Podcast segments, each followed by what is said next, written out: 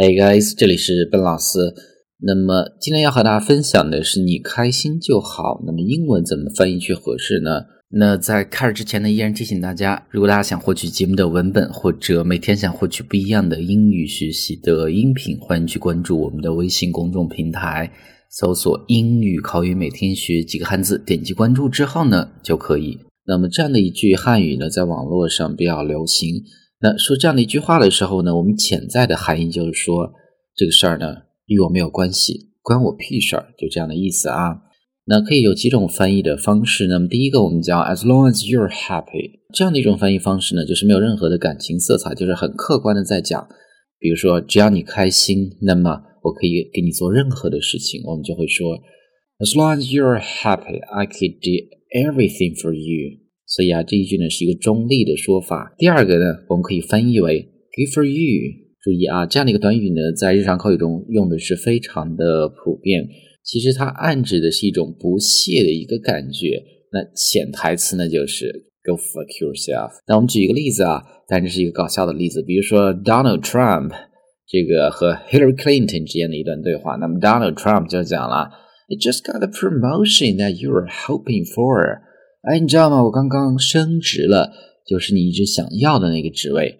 那么这个时候呢，当然 Hillary 就非常的生气了，但是呢，他又不能说出来，他就可以讲 “Good for you”，意思就是说，呵呵，你开心就好。那这是第二个，我们再看第三个，那么叫做 “Good luck”。注意啊，这是好运的意思，但是呢，在某些情况下，它会有这种略带讽刺的意味在里面啊。比如说光头强和 Papi 酱之间的一段对话，那么光头强要讲啊，我感觉呢我要成为中国下一个马云，那么他就会说 I think I'll be the next Jack Ma in China。那么对方很不屑的时候呢，就会说 Good luck with that，意思就是说祝你好运吧，开心就好，自己玩吧，就这样的意思。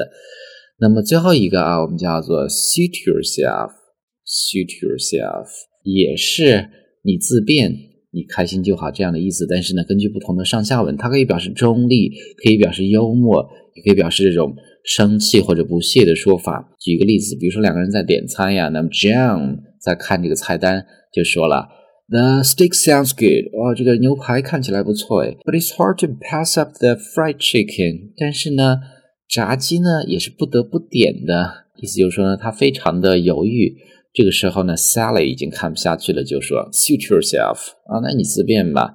I'll have the steak，那我就点牛排了。”所以啊，可以看到呢，这样的一种说法啊，这是第四种。那注意啊，上面一个词组叫做 pass up，pass up 相当于 give up，是放弃的意思，非常难放弃，那么就是不得不去做，就这样的意思啊。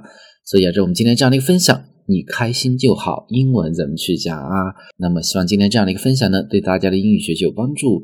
So guys, that's all for today. Talk to you next time.